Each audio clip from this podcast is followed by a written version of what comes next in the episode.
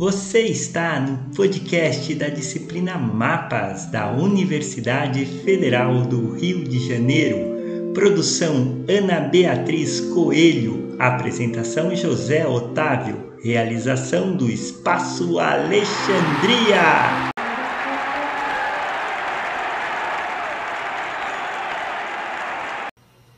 Sejam bem-vindos ao Espaço Alexandria, a casa da interdisciplinaridade na UFRJ. Meu microfone estava desligado e agora a gente começa a disciplina MAPA. Sejam bem-vindos. Vocês estão ouvindo bem? É, Ronan, seja bem-vindo. Essa é a 14 edição da disciplina Mapas. É, nós estamos com mais de 80 pessoas inscritas aqui e todo mundo com bastante ansiedade, querendo ver o que, que a gente vai falar. Essa disciplina é sempre uma surpresa. E a gente, a gente aqui está ao vivo já do YouTube, vocês podem já compartilhar, Amanda. E como que funciona aqui? Essa disciplina é um pouco diferente. Nós convidamos pessoas que participaram de mapas. Josiane, a gente, eu vou fechar aqui o microfone microfone, tá? E vou começar aqui é, para vocês ouvirem melhor. Daí a gente se organiza, abre. O Ronan, quando for falar, vai abrir o microfone. Eu sou José Otávio. E o que, que nós vamos ver aqui?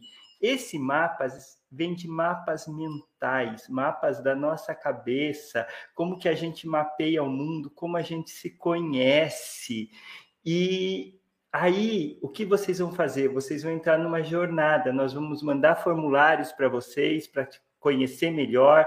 E o que a gente vai falar aqui nessa disciplina híbrida da UFRJ? A gente está na UFRJ com o Ronan, eu estou aqui na minha casa, isso é incrível, né? Não sei se vocês sabem, eu sou um professor autista que preciso de algumas adaptações para me ajudar. E durante a disciplina eu vou explicar isso.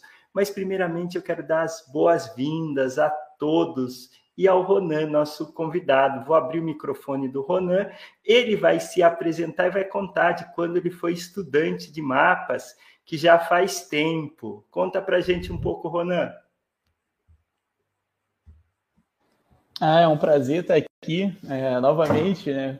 Professor José Otávio, como professor é, em 2014, aqui presente novamente, é um grande prazer. Então, é, meu nome é Ronan, Ronan, sou formado aqui na FRJ, né, em bacharelado em Física, já tem um tempinho, né, me formei em 2018 aqui na FRJ, só que nesse período que eu estava fazendo meu meu bacharelado, eu também fiz, é, é, quando eu entrei aqui na Real, né, eu entrei é, em Ciências Matemáticas e da Terra, Provavelmente deve ter aqui alguma galera aqui do BCMT aqui também que entrou. E eu comecei no BCMT, foi quando conheci essa disciplina de, de mapas, né? Que todo mundo tinha dito que era extremamente interessante. E realmente, quando eu fiz, foi de extrema, assim, de extrema importância, é, pra, tanto para minha parte acadêmica quanto para a parte pessoal mesmo. E, e, foi lá no início que eu fui, já tem bastante tempo, mas aí eu fui convidado agora é, pelo professor para dar agora essa participação com vocês aqui e falar um pouco sobre carreira acadêmica, assim, no geral, como que eu fiz, como foram meus projetos, onde, é, o que, que eu tenho feito também. E é, a minha intenção é essa, é, tipo assim, abrir, né, o, o a, deve ter a galera que está começando agora também aqui na faculdade, né, alguns calores, talvez, não sei, e aí abrir esse caminho aí adiante para essa disciplina aí que é muito interessante para. Sabe, Ronan, eu acho que sempre a gente tem um espaço meio vazio né, na universidade, que é o que eu vou fazer depois. Para que é. serve tudo isso que eu estou estudando? Estou correndo aqui com cálculo, estou estudando bio, é, bioquímica, estou estudando biofísica, Estou é, estudando aqui sobre plantas, estou estudando é, sobre os astros, né? Nós temos gente da astronomia, de farmácia, DCMT, matemática, é um curso aqui bem amplo, né? E então é interessante, Ronan, que a maioria aqui agora é farmácia esse semestre. E parece Olha, que aí você vai trazer alguma coisa muito legal para eles, né? Que é uma aplicação mesmo do que eles estudam. Eu peço que o pessoal aqui vá se ajeitando. Vocês podem conversar com a gente no YouTube, eu vou ler. Vocês podem conversar, tem um chat aqui do lado, vocês podem falar, vocês podem levantar a mãozinha, daí abrir o microfone e falar é, vocês podem se soltando aos poucos e funciona assim, né? Então, a, a disciplina já começa começando, né, Ronan? Ronan, é eu quero entender como que você foi parar da física. Pessoal, ele estava na física, na antes na matemática aplicada lá, e como que você foi parar fazendo vacina? Quero é, entender é, é um isso. Bom caminho. É um bom caminho. Vamos lá. Um caminho. Então, é, eu como eu estava dizendo, né? Eu comecei lá no início, eu entrei no bacharelado de Ciências Matemáticas e da Terra. Porque quando entrei, entrei novo assim, na faculdade, entrei tipo, procurando fazer alguma disciplina, mas eu não queria fazer engenharia. Na época, eu ainda não queria fazer nada assim, tipo, física ou matemática do tipo. E eu conheci esse curso, que ele era um curso meio que dava caminho para depois fazer alguma mudança, assim, alguma coisa que tivesse mais algum enfoque. E foi o que eu busquei fazer, né? E aí entrei, no, sei lá, no meu terceiro período, eu resolvi fazer engenharia. Cheguei a fazer uns dois períodos de engenharia elétrica na época e desisti no meio do caminho e fui para física. Aí retornei para naquela ideia que estava inicial de que era pegar alguma dessas disciplinas que eram as disciplinas caminhos do BCMT, né? Que era ou geologia, física, matemática, alguma coisa desse tipo. Era um curso que basicamente ele tem ele é uma base para dar é, para iniciar alguma dessas disciplinas mais voltadas para a natureza, né? E aí entrei para física. É, aí dentro de física eu comecei a trabalhar com acelerador de partícula, né, no meu quando eu comecei a fazer é, iniciação científica, eu comecei a trabalhar com acelerador de partículas na pera parte aí, de... Peraí, peraí, vamos entender. Ó, daqui a pouco a Ana Beatriz vai se apresentar, que é a outra professora convidada. Temos o Rodan e a Ana Beatriz. Estamos lá no YouTube com a Isabela Jimenez, cientista da Fiocruz, está nos assistindo no YouTube, pessoal. Olha só, é, o que, que é esse tal acelerador de partículas, Rodan? Explica para gente. É legal, é legal. Eu, na real, quando eu entrei na física, eu pensei assim, cara, eu queria trabalhar, porque aqui na UFRJ a gente tem um acelerador no IF, no Instituto de Física. Peraí, dentro de... da UFRJ temos dentro umas pouca gente sabe, ó, igual tem os Círios aqui em Campinas, Exatamente. igual na Suíça. Tem Isso. um gigante. Na UFRJ nós temos na um UFRJ, acelerador de partículas. Pouca gente sabe. Dentro do UFRJ tem um acelerador de partículas. Lá no Instituto de Física, que o acelerador de partículas até pode ser visitado no laboratório Lacan, laboratório de colisões atômicas e moleculares. É, e eu fui fazer minha iniciação lá, que, é uma que era uma pesquisa voltada para estudar é, o comportamento da, de, de, moléculas e átomos quando fragmentados. Por exemplo, quando a gente, é, a gente tem um, um, alvo, um alvo que eu vou dizer assim, vou botar assim de uma forma generalizada para a gente fazer um resumo. Eu tenho um alvo ao qual eu jogo moléculas em cima daquele alvo e estudo qual seria a interação daquelas moléculas com aquele alvo ao qual ela foi é, colidida. E aí eu estudo a fragmentação dessas moléculas. E aí a gente consegue estudar várias coisas, energia, consegue entender a velocidade dela, qual o comportamento inicial. Então, muita coisa a gente consegue trabalhar. Nan, a gente vai ter disciplinas aqui na, no Espaço Alexandria. Uma vai chamar matéria, outra energia, a outra disciplina vai chamar informação. Rodan, o que, que é essa matéria aí e como que dá essa interação? Fala um pouquinho, explica para o pessoal que está assistindo. É legal. Porque é, é, é, interessante. Olha, nessa disciplina aqui de mapas, vocês vão entender aquilo que vocês nunca entendiam, aquelas coisas que a gente, poxa, eu quero saber. E é o estudante, o cara que está aí no doutorado, mas que veio da graduação aqui de mapa, junto com a gente, que vai explicar, né? Peraí, nesse acelerador de partículas, quando tem essa colisão, a gente consegue ter pistas aí da matéria, da energia. Exatamente. Como que é isso, Ronan? É igual Exato. um detetive? É, é, um, é, a física também tem ali dentro dela ali um grau de Sherlock Holmes ali, né? Tem um pouquinho ali dentro. Porque é assim, né? É, muita coisa a gente, não, a gente não sabe. Por exemplo, na minha época que eu fazia a graduação, eu queria, por exemplo, estudar qual era o comportamento de uma molécula de hidreto de titânio. Porque era algo que não tinha na literatura assim, fundamentada, a gente queria saber qual era o tipo de interação dela quando colidia com uma nuvem de, de elétrons, por exemplo. Qual seria a interação dela com aquele tipo de, de, de, de nuvem, né? aquele alvo ali específico? Porque a gente quer saber, a gente sempre está querendo descobrir coisas novas, a qual a gente já não tem na literatura, a gente já não tem é, pesquisado. Então, uma, uma dessas coisas era pesquisar qual era a energia dela, por, por exemplo, quando interagia com essa nuvem de elétrons. Qual era a energia? Não sabia, a gente não tinha essa informação. Então, uma coisa que a gente poderia fazer seria fazer o que a gente chama de problema inverso. O que seria o problema inverso?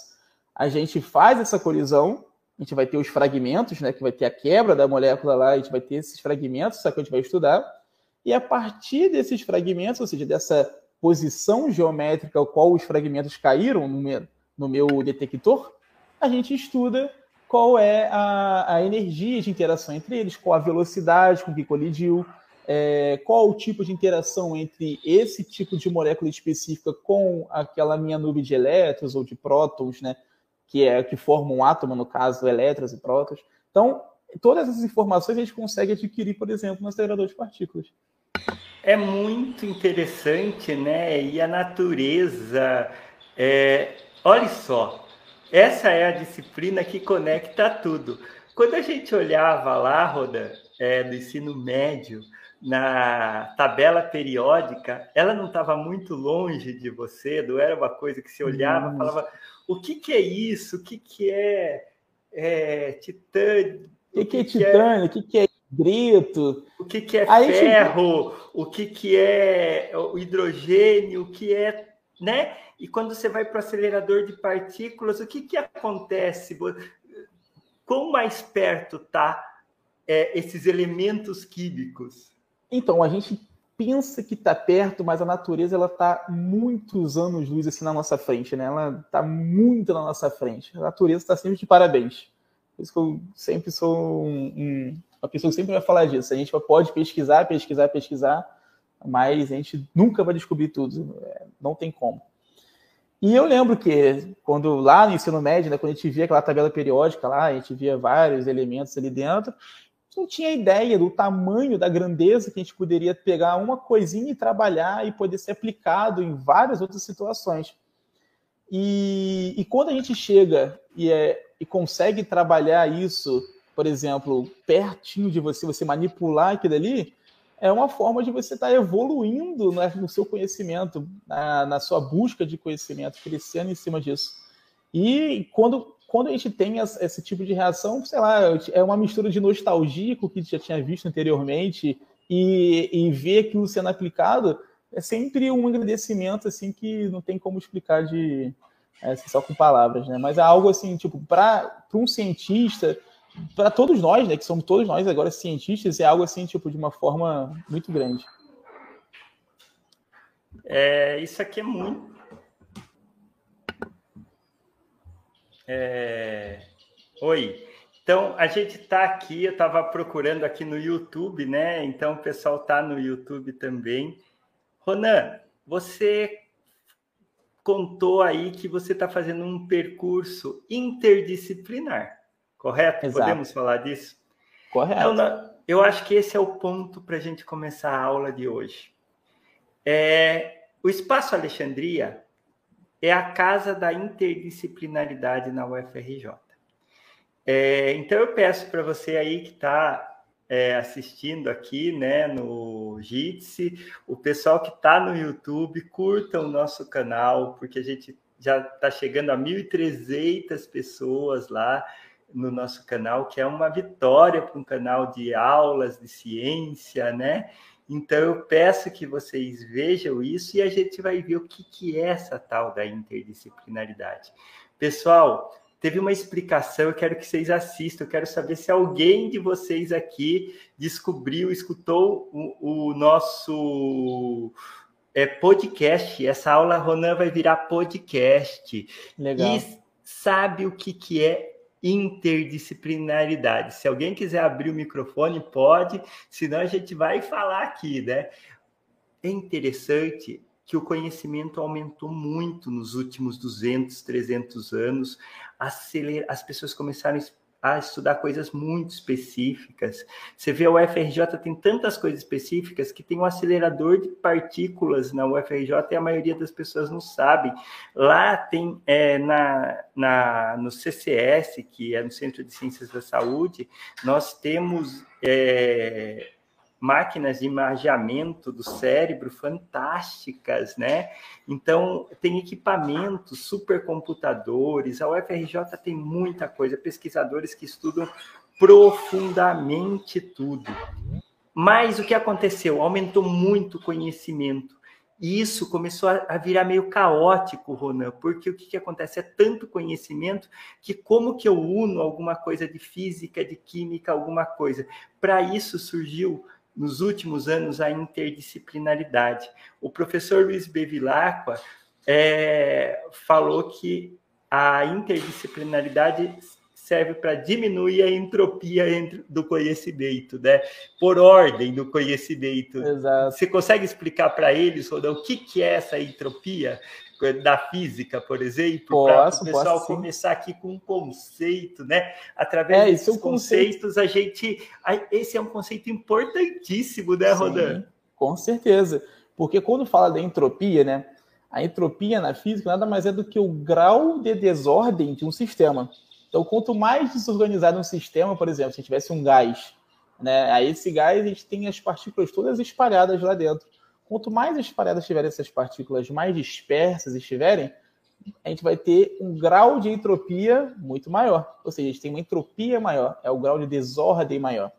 Então, a interdisciplinaridade que o professor falou aqui nesse caso, essa, essa ligação né, de todas as disciplinas, é diminuir a entropia, porque a gente está trazendo as coisas e deixando mais organizadas. A gente consegue colocar isso mais próximo, né? aproximar. Isso é uma coisa muito interessante, né? aproximar as áreas isso é uma coisa que a gente precisa muito, porque é, a ideia, muitas vezes, que a gente tem é o seguinte: ah, eu sei física, é, ah, eu sei biologia, ah, eu sei matemática. Mas se você juntar física, biologia e matemática, você faz coisas incríveis que sozinha os, as três não fariam, separadas, entendeu? Então, ah, essa é Olha, a esse conceito, principal. eu vou repetir, né? Então, a interdisciplinaridade visa diminuir a entropia é, entre as áreas do conhecimento. O que, que é? Ele, ele colapsa isso, né? ele organiza esse, esse conhecimento. Isso é muito interessante e é muito bonito isso, né, Ronan? É maravilhoso, é maravilhoso. Realmente é uma coisa que. E a, gente, a disciplina vê... Mapas, ela tenta funcionar assim como uma comunidade. E numa comunidade a gente não faz nada sozinho, né? É uma rede social aqui, a Mapas.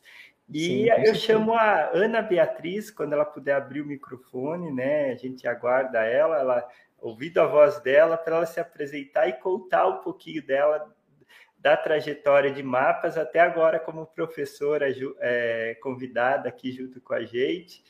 Ana Beatriz, seja bem-vinda à disciplina Mapas, se você puder estar tá falando.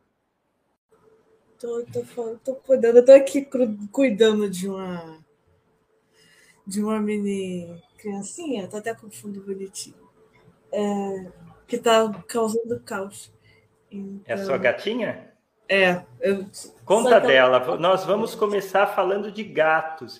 E a Ana Beatriz, os gatos dela têm nomes incríveis. Ela vai contar. O fundo tá bom, hein?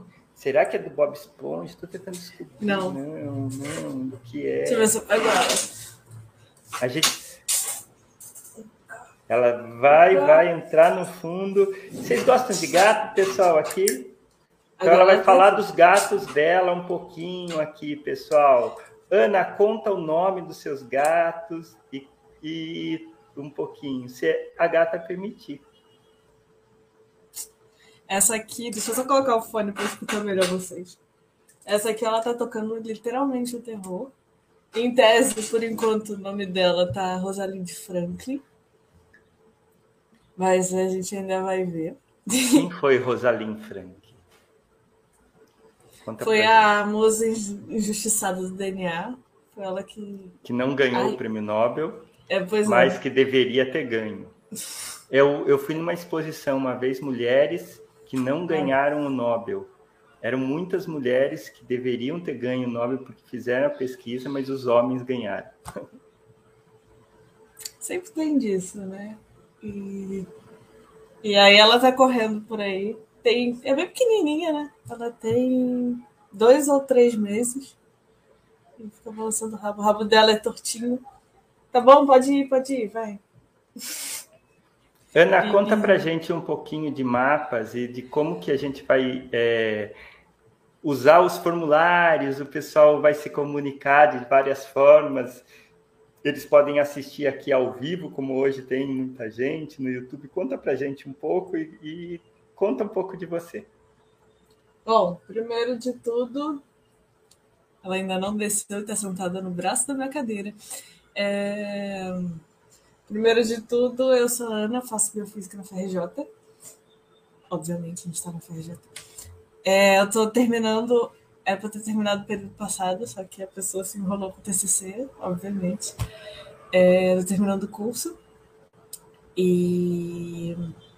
É, entrando de, de UFRJ é mais ou menos isso, né? Estou terminando o curso, já estou aqui em mapas há um tempão, já sou macaca velha quase. É, e a, a disciplina, a gente vai mandando formulários de tempos em tempos. Respondam, pelo amor de Deus. É, que aí a gente consegue moldar. É, é, é quase uma inteligência artificial feita por humanos. a gente consegue moldar a disciplina, uma hora chega lá, a gente já faz isso automático.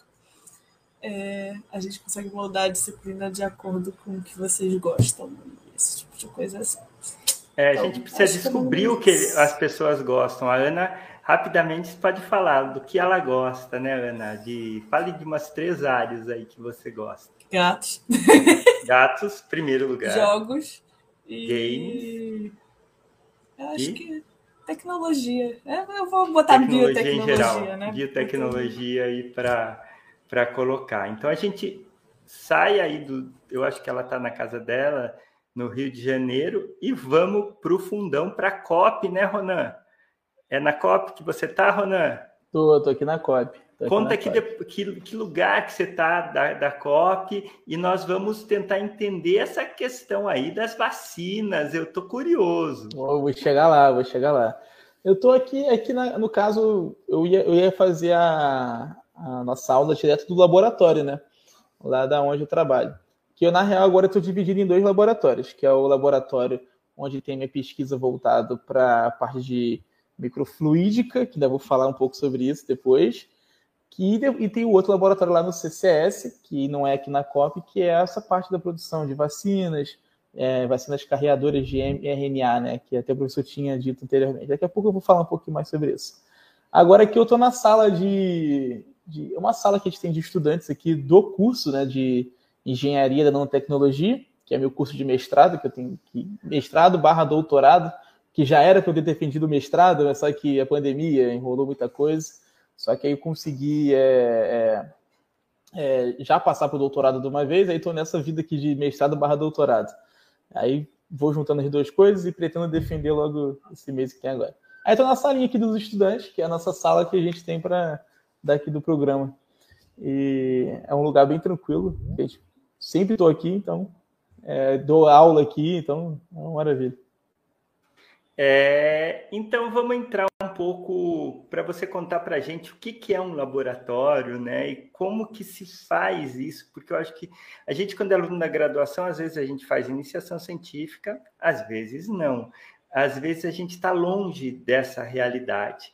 E aqui, dessa forma híbrida, a gente pode estar nos dois lugares ao mesmo tempo. Pode estar dentro de um laboratório, pode estar na aula, você pode estar na sua casa ou na UFRJ, assistir ao vivo ou assistir depois, né? E entender como funciona uma pesquisa dentro do laboratório. Explica para a gente, Ronan. Então, é, dentro, quando você entra no laboratório, é para você buscar é, sempre estar pesquisando alguma coisa, né? Então, por exemplo, cada um tem um gosto aqui. Cada um se interessa por uma área específica, cada um tem uma, uma melhor conexão com uma área específica. Então, é só que isso pode mudar muito com o tempo. Então, por exemplo, como eu disse lá anteriormente, né, eu trabalhei no laboratório que tinha um acelerador. Então, eu fazia tipos de pesquisa lá dentro para voltada para essa área.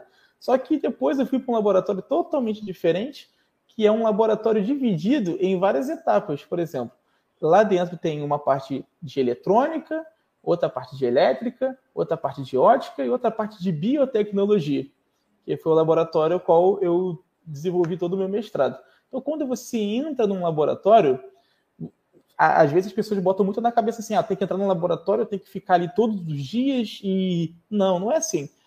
A busca pelo, pelo, aquilo que você está tentando, né, é, conhecer ou encontrar informações sobre, é um negócio que é muito gradual e que requer muito assim um processo de tempo. Então, tem que ser algo que você goste realmente, porque você vai se aplicar dentro daquilo ali durante um bom tempo. E é e todo esse processo de pesquisa é um processo que é longo. Ele, você pode pegar a pesquisa começar na graduação, no técnico e só terminar lá no pós-doutorado, ou então continuar para sempre com aquela mesma pesquisa. Então, dentro de um laboratório, é, é sempre passos graduais. É coisinhas pequenas que você vai construindo e vai, e vai encontrando novas coisas, e aí às vezes erra, né? Porque, tipo, dentro de um laboratório, sempre os professores falaram, a maioria, 90% das coisas é errado. Porque é errando que você tenta chegar em algo certo no futuro. Então você erra, erra, erra, e aí acerta uma coisa. E esse e tem acerto é maravilhoso tem aprendizagens que demoram muito, né, Ronan? Muito tempo, muito tempo, muito tempo. Você aprender, se, por exemplo, tem equipamento. Conta de um equipamento para gente, vai. Vou contar um aqui, por exemplo, um microscópio é, de varredura eletrônica, né? Que a gente chama de MEV. Microscópio eletrônico de varredura. E esse microscópio é um micro... ele a ideia dele é que a gente consiga enxergar aquilo que a gente não consegue ver com nossos olhos ou que, e que sejam até impossíveis de ver com um microscópio óptico, aquele que a gente coloca o olho e a gente consegue ver lá. Que é, por exemplo, enxergar uma nanopartícula. Então a gente usa esse microscópio de varredura. E aí, com esse microscópio, a gente consegue ver coisas assim que, na escala nanométrica, que é, para vocês terem ideia, a escala nanométrica, o metro é o que a gente vê no usual, assim, no geral, né? Aí, ah, centímetro também, milímetro também. Só que o milímetro é 10 elevado a menos 3 metros. Peraí, vamos, vamos, vamos olhar e aprender. É muito importante as potências de 10, negativas e positivas, e positivas nessa disciplina. Para a gente entender o 10 elevado a, a a 30 e alguma coisa, que é partículas numa Exatamente. região lá. É, o 10. Até, até o 10 a menos, quanto que é uma nanopartícula? 10 a menos 9.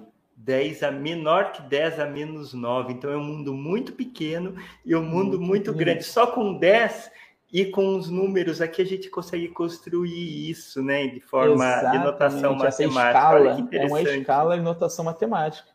Então, é, por exemplo, um metro, vamos supor um metro. Um metro é 10 elevado a zero, né? Que tipo, 10 elevado a zero seria 1. Um. Isso. Aí, 10 elevado for... a 1.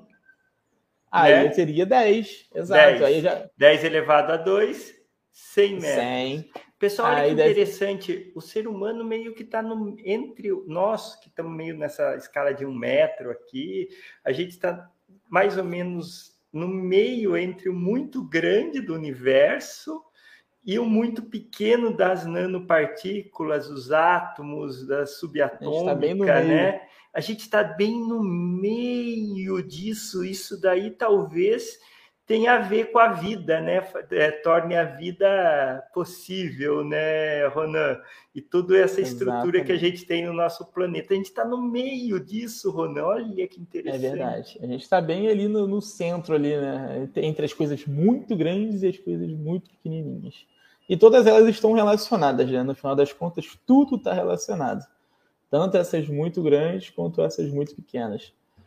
E que eu estava falando da ideia do laboratório é essa: a gente vai construindo as coisas ali e é sempre muito gradual. E o processo de aprendizado é um processo assim que demora, requer tempo, requer paciência. Tem coisas que você às vezes pega uma coisa que ah, aprendeu agora, só que vai ter uma outra que vai demorar uma, duas, três, quatro semanas, um mês, dois meses. Então é algo que realmente é, é quando fizer, fazer com gosto, porque é uma coisa que requer a nossa, nossa atenção de verdade. Interessante isso. E você sempre está envolvido com as coisas muito pequenas, Ronan. Eu gosto, eu gosto de trabalhar com essas escalas bem pequenininhas aí.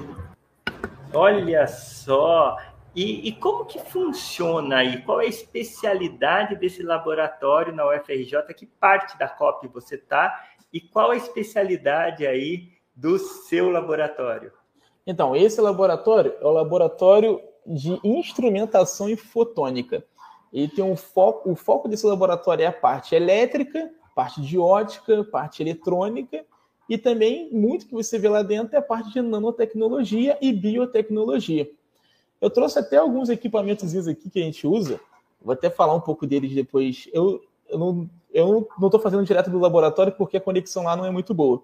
Mas eu trouxe algumas coisas, por exemplo, isso aqui, vou mostrar para vocês, isso aqui é um espectrômetro.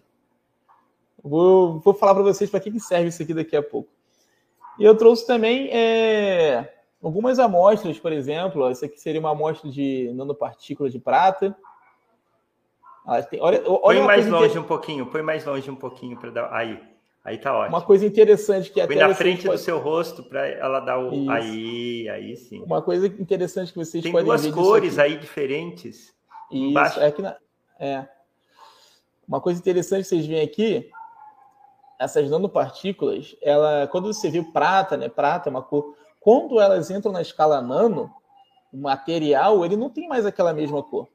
Quando era prata, que a gente conhece a cor do prata, né, que vê aí por aí espalhado, quando ele está em nano, ele não é mais prata, ele tem uma outra cor, porque existem vários fenômenos, vários efeitos aqui dentro que ele faz mudar essas propriedades óticas.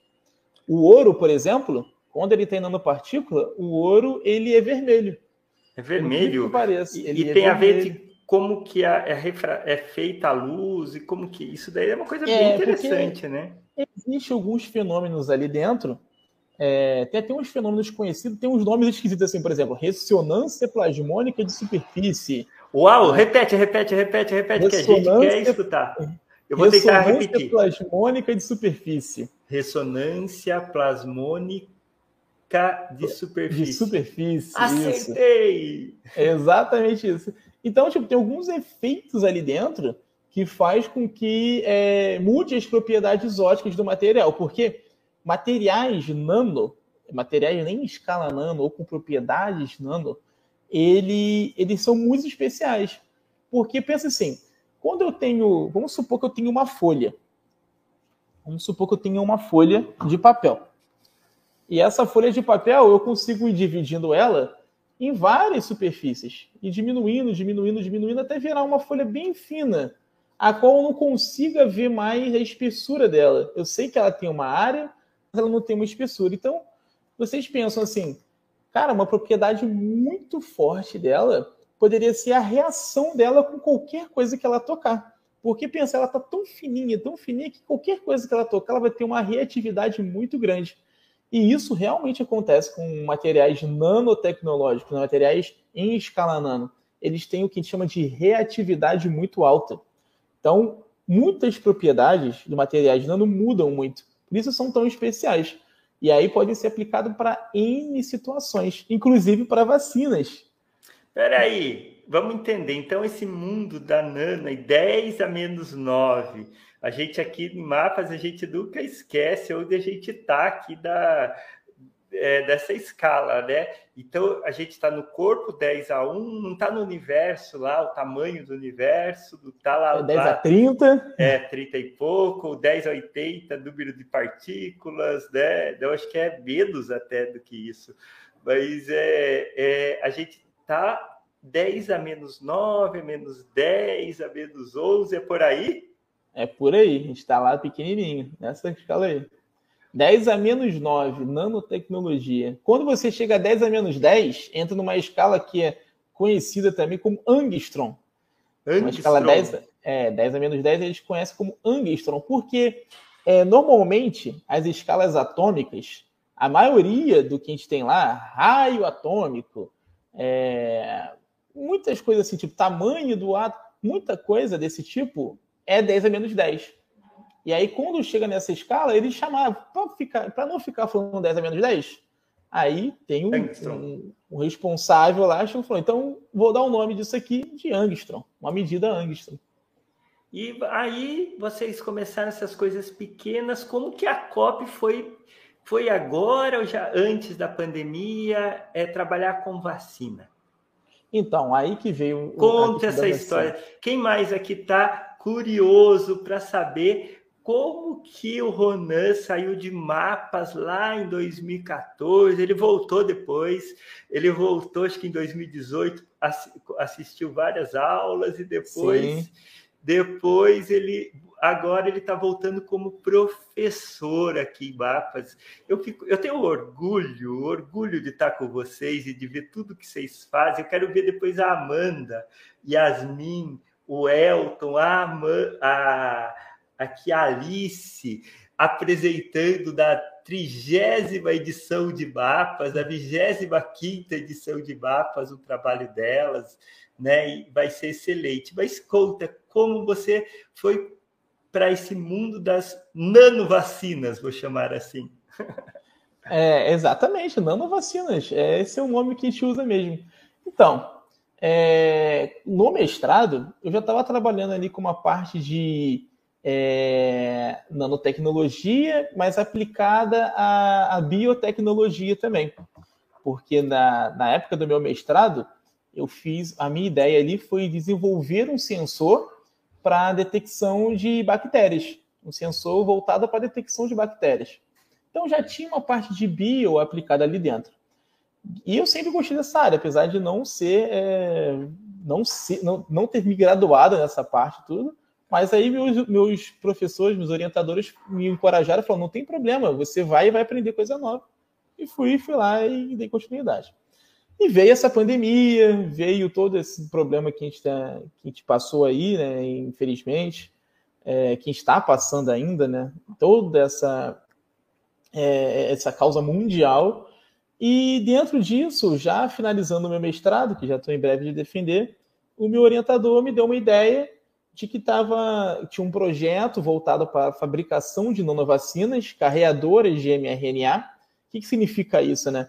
São vacinas a qual a gente produz um material específico que ela consiga levar aquele meu, meu RNA, né, que é aquele meu material genético, para a região que deve ser levado sem ser interferido por, por outras regiões do corpo. Porque quando a gente aplica uma vacina, existe toda uma região por onde vai caminhar aquela vacina dentro do seu corpo.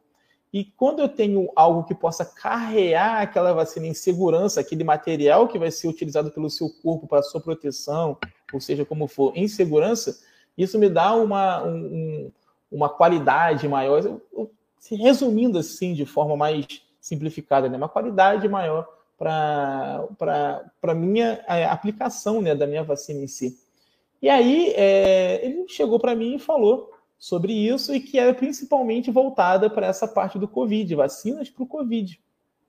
E é, os estudos estavam, é, porque esse surgimento das novas, novas variantes, né? Na época, quando eu entrei, era a variante Delta que estava tava em, em, em, foco, depois veio a Omicron, agora tem mais uma nova da Omicron. Então, esse surgimento de, de variantes faz com que sempre precisa ter novas vacinas para ser uma aplicação. Então, é, eu entrei, entrei de cabeça nesse estudo, porque tem uma ligação muito grande, pelo incrível que pareça, tem uma ligação muito grande com a parte que eu estudava no mestrado, que era para detecção de bactérias. Isso porque é um negocinho que une muito os dois mundos, tanto na parte de biotecnologia para fazer sensores, quanto na parte de biotecnologia para fazer vacinas, que é coisas desse tipo aqui, por exemplo, que são, eu não sei se vocês conseguem põe na frente do seu rosto, que daí aparece aqui. quem pode pôr, é, é, agora põe mais perto da gente, mais, mais, mais, dá para ver, tá ótimo. Deu Isso são dispositivos microfluídicos. Peraí, dispositivos micro, tem nanotúbulos aí? Não. Então, esse aqui é da escala micro, esse não é micro. da escala nano. Ah, não é micro. dentro, é micro. É, esse já é micro. Esse aqui está na faixa do 10 a menos 6 até o 10 a menos 9. É alguma coisa pequena, mas não tão pequena. Não tão né? pequena, exato. Eles são microfluídicos.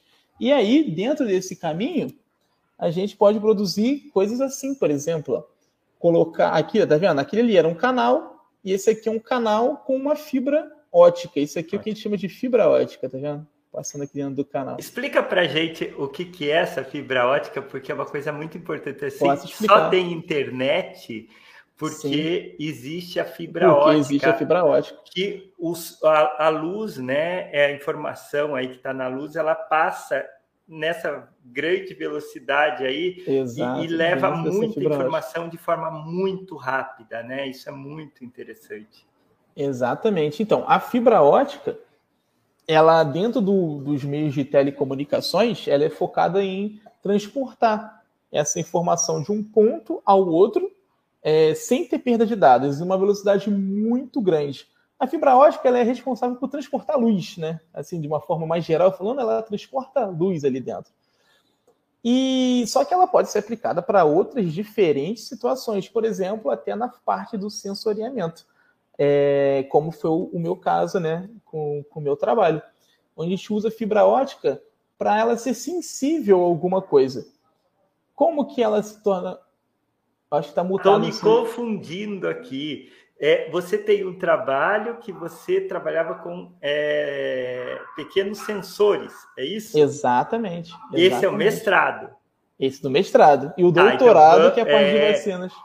de vacinas. Então, só para eu não me perder aqui, que acho que o é pessoal é aí está se perdendo, porque é muita coisa, né? É, Josiane? porque é uma coisa que liga a outra, que liga a outra, que liga a então, outra. Então, peraí, numa escala de 10 a menos 6 a 10 a menos 9, nós vamos trabalhar aí criando esses.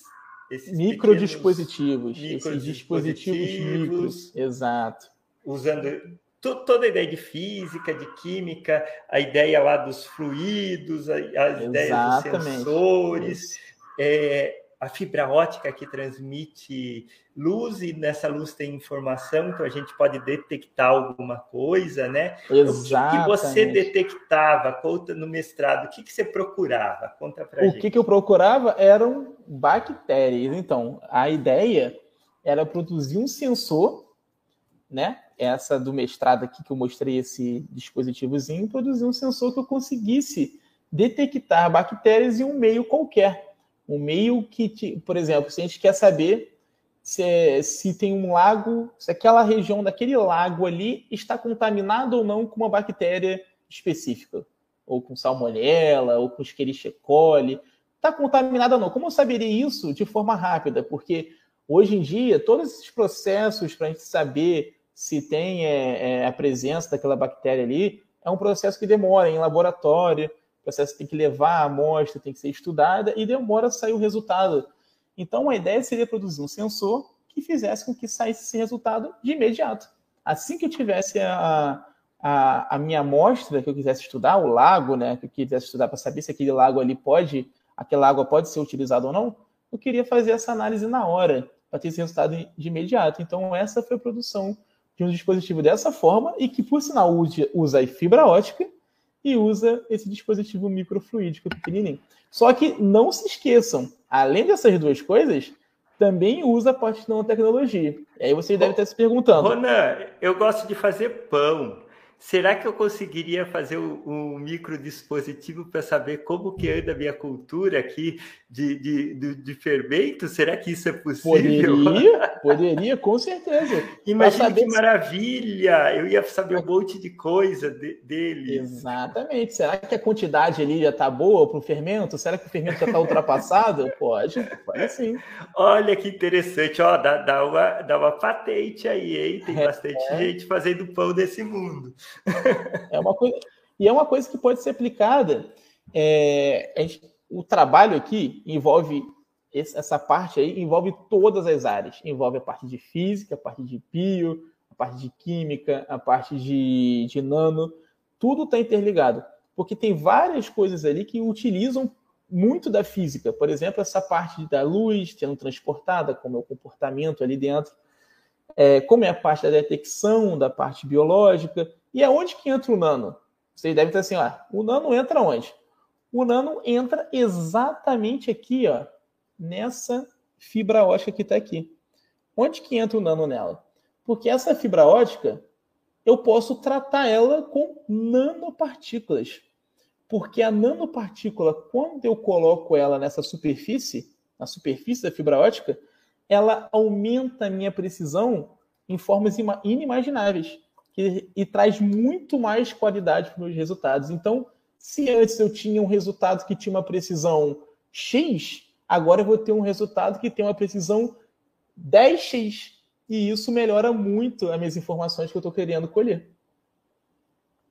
É um mundo, né? E a gente, a gente entra muito mais entendendo como que funciona tudo isso, né? Então a gente pode é, ampliar também o, o uso das coisas. Essas vacinas que vocês estão fazendo aí, elas são muito mais vão muito mais para o alvo do que as outras, Exatamente. né, que eram feitas anteriormente. Vamos contar aqui um pouquinho para o pessoal. Isso não precisa contar porque na pandemia todo mundo aprendeu isso, né? Exato. A vacina, ela, ela foi desenvolvida é, não especificamente, o que, que acontecia? Quando começou, né, é, ela, ela, ela fazia um ataque muito grande, né? Muito grande, exato. Ao, ao sistema, entre aspas, é, trabalhando com o sistema imunológico, dando respostas. E agora eu posso carrear. O que é carrear? Explica para gente.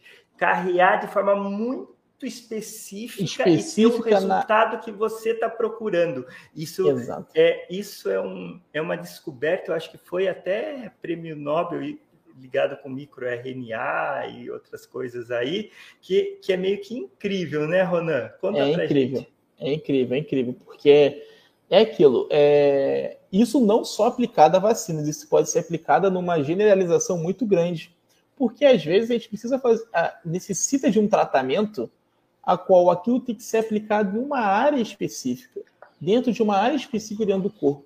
Só que quando vai ser utilizado aquele medicamento ou aquela, a, a, aquele fármaco, ele é espalhado. Ele espalha no corpo todo.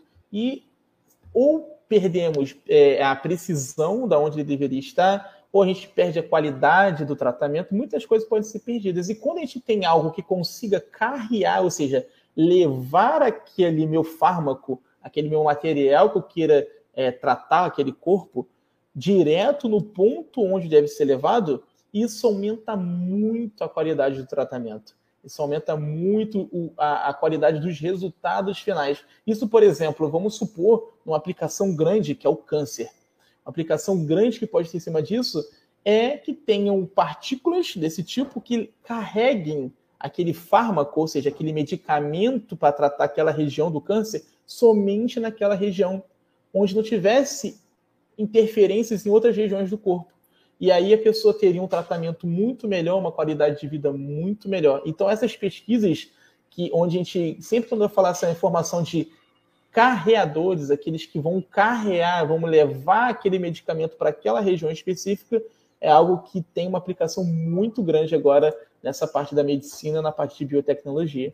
E é muito importante para é, atribuir né, uma melhor é, uma melhor aplicação daquela, daquele medicamento, daquele fármaco que vai ser tratar naquela região específica. Ronan, eu estou pensando no futuro da farmácia, né? Do, do, da indústria farmacêutica, onde o pessoal aqui vai trabalhar no futuro, vai. Eu acho que isso que você está falando, eu quero que o pessoal comente aqui no bate-papo, se eles, vocês que estão aí no YouTube, vocês já tinham entendido, escutado como que funcionava esse mundo nano, né? Esse mundo muito pequeno na farmácia, né? Na criação de novos medicamentos e vacinas. Vocês já tinham entendido um pouco sobre isso? Contem aqui no nosso bate-papo que a gente vai ver. A gente precisa da ajuda de vocês aqui no YouTube. Você pode escrever no bate-papo do YouTube Curte nosso canal, a gente está na Casa da Interdisciplinaridade da UFRJ.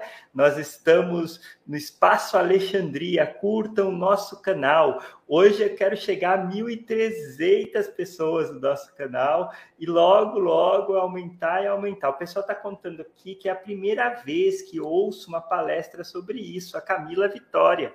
Dois nomes bonitos ela tem, né?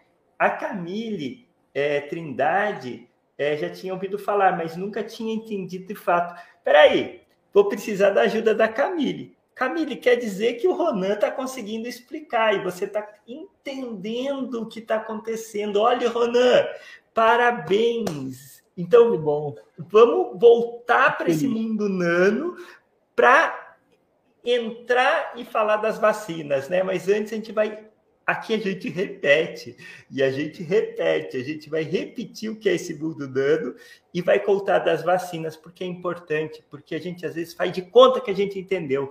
E a gente primeiro tem que entender, não é nada grande, não é, não é pequeno, é muito pequeno. Pense Exato. um pouco, 10 a menos 9 é alguma coisa, seu fio de cabelo é muito grosso perto disso, né, Ronan? Muito, muito, e, muito. Então, muito. o pessoal está falando aqui, a Mariana falou que teve uma aula breve sobre isso em farmacotécnica. E, e Yasmin já tinha ouvido falar também, mas agora ficou mais claro. Então, estão mostrando que o professor Ronan aí está funcionando, a gente está conseguindo realmente, porque quando a gente fala do que a gente faz e o que a gente gosta, a gente consegue falar decor, né? Decoração. Ah, não tem um slide aqui, a gente fala, é um, é um podcast, né? O pessoal pode assistir isso aqui depois nos, nos todas as plataformas de podcast, vai estar no, em todas as plataformas aí que a gente conseguir colocar. E vamos tentar entender o que, que é esse mundo muito pequeno. A gente vai repetir isso para poder entrar e explicar as vacinas, né? Porque é um mundo novo, é muito recente isso, né, Ronan? Exatamente, é, um, é algo que está agora, depois, depois dessa pandemia ainda, que teve o maior crescimento em cima disso. E, por exemplo, a vacina da Pfizer foi a vacina que tem essa, que começou assim, né, foi pioneira nessa da... A, a vacina da Pfizer tem é microRNA? MicroRNA, exatamente. mRNA, microRNA, né? mRNA. Ela já tem esses carreadores de, de RNA dentro dela. Esses carreadores, só por uma curiosidade, é, o nome deles são carreadores lipoplexos, porque eles são feitos de lipídios. Lipídios, gorduras. Exatamente, olha aí. Lipídio é gordura. Lipoplexos, é isso? Lipoplexos. Lipoplexos. Plexo, de plexo, de plexo. De complexo, isso. É um hum. complexo lipídico. Eles.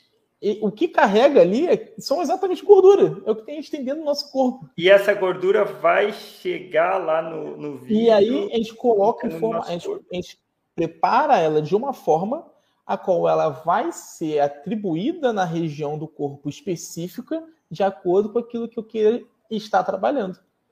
Então, é, no final de tudo, é sempre a natureza que, tá, que, que nos fornece todas essas.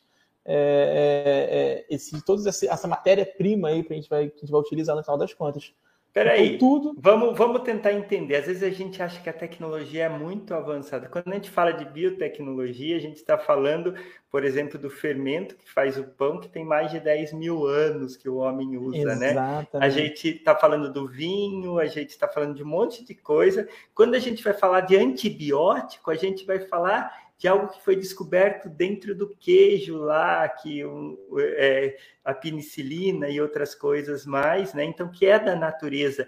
Muito, muito, muito da biotecnologia é observação e aprender como funciona e uso do que já existe na natureza. Então, com microRNA não é diferente, Ronan? Não, não é diferente. A gente está usando aquilo que a natureza nos fornece interiormente. Por exemplo, a gente está usando lipídios, que é algo que a gente já tem, que já está aqui, já tá, a gente já tem essa, isso dentro da gente aqui. Ou seja, é algo que a natureza nos forneceu e a gente só está fazendo uma aplicação diferente dela para a gente ter uma aplicação melhor para o bem-estar mesmo, para a vida, para a evolução assim da medicina e tudo isso mas tudo isso, quem nos forneceu foi a natureza. Olha isso, então é um mundo novo, o um mundo nano, e eu quero entender essa vacina um pouquinho. Vamos tentar. É, o que, que vocês é, da parte da, do desenvolvimento das vacinas, se é uma nova vacina, o que está se desenvolvendo aí no laboratório da COP? Porque eu vi a apresentação da é, presidente da Fiocruz, ela citou vocês, mas ninguém explica os detalhes, e aqui a gente quer saber os detalhes, né? Como, qual parte da pesquisa é feita aí, Ronan? Então, a parte da pesquisa que mais legal né, que eu, onde eu tenho, onde eu trabalho mais em cima é a parte da produção desses nanolipoplexos, né? Que eles vão ser os responsáveis por carrear a parte do MR, o, mRNA, né? Que é o RNA é, que tem a informação necessária para, no caso, para aplicação daquele fármaco. E, e eles vai, e, no caso, essas nano, nanolipoplexos que vão carregar esse RNA. E a produção desses nanolipoplexos é uma produção que a gente tem feito aqui no laboratório, né? É a parte onde eu entro em cima, focado em cima disso, e ela é feita, olha que incrível que pareça, com, uma, com microcanais desse tipo aqui. Com Pera dispositivos microfluídicos. Microcanais de... Olha, que você já mexia no seu mestrado. Eu já mexia no mestrado. Olha! Porque aí que tá, a microfluídica, esses microcanais, por que é importante, né? A primeira pergunta é por que fazer micro e não fazer, sei lá, num, num tanque grande? O ponto principal é o seguinte: quando eu, eu faço é, micro, ou seja, como se tivesse micro gotas, coisas com volume muito reduzido, eu tenho ó, uma redução grande de reagentes, porque usar muito reagente não é bom. Primeiro, que a gente é muito caro, caro. e outro, que você tem uma, um desperdício muito grande. Então, você reduz muito a quantidade de reagentes. ou outra coisa tá? mais também. Diminui o rejeito, diminui a quantidade de reagentes. Outra coisa também muito importante é diminuir os grandes volumes de, de ocupação. Por exemplo, eu não preciso ter um tanque. Eu vou fazer uma amostra que nessa amostra ela vai sair uma grama, ou vou sair uma, um mililitro, vamos supor. Só que no meu tanque ele sai mil litros. Só que eu posso fazer uma combinação de vários desses dispositivos dentro de uma área pequena, a qual vai ter aquela mesma produção de mil litros, só que numa área menor. Então, eu tenho diversas coisas dentro de, da microfluídica que ajudam muito. E aí que entra a parte da vacina. Porque quando eu tenho para a formação, né, é, é, a gente teria que pensar assim, para fazer esses carreadores, eu tenho que, de alguma forma, eles têm que encapsular o mRNA e depois eles têm que carregar isso dentro do corpo. Mas como que eles vão encapsular? Como que esses lipoplexos, esses nanolipoplexos, como que eles vão fazer para encapsular o mRNA? Eu não posso simplesmente pegar uma, um, um Becker, né? Eu não posso juntar um no outro e misturar. Isso não vai dar certo porque a gente não vai ter cada uma das partículas sendo encapsuladas. A gente tá, né, tem que lembrar que está trabalhando na escala de nano, uma escala muito pequenininha. Então, aí, o, mi, o, micro é gigante para o nano aí, né? Exatamente. Esse, esses seus canais aí cabem muitas coisas. Cabe muita coisa, aí. cabe muita coisa. Então, mas aí o que eu posso fazer? Eu posso fazer canais muito pequenininhos, canais muito fininhos, muito fininhos. Isso aqui são canais grandes, esse aqui é para outra aplicação mas eu posso fazer canais muito pequenininhos, a qual ele consiga pegar gota por gota e juntar uma gotinha de mRNA com uma gotinha pequenininha de lipoplexo. E aí fazendo esses linkzinhos de uma por uma, bem pequenininho, para a gente ter a produção desses carreadores. Tchau, interessante demais. Eu estou tentando acompanhar aqui porque é um mundo novo para a gente, é né? É... Seria para fazer isso em, em, produção, o espaço que usaria também é, acaba você acaba sendo muito específico e a, a fábrica não precisa ser tão gigante também. Não precisa. É uma redução de volumes. A gente, a gente tem uma redução.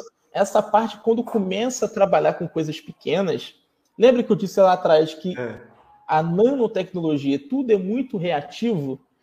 Então, as nossas produções se tornam muito menores, tendo um resultado grande.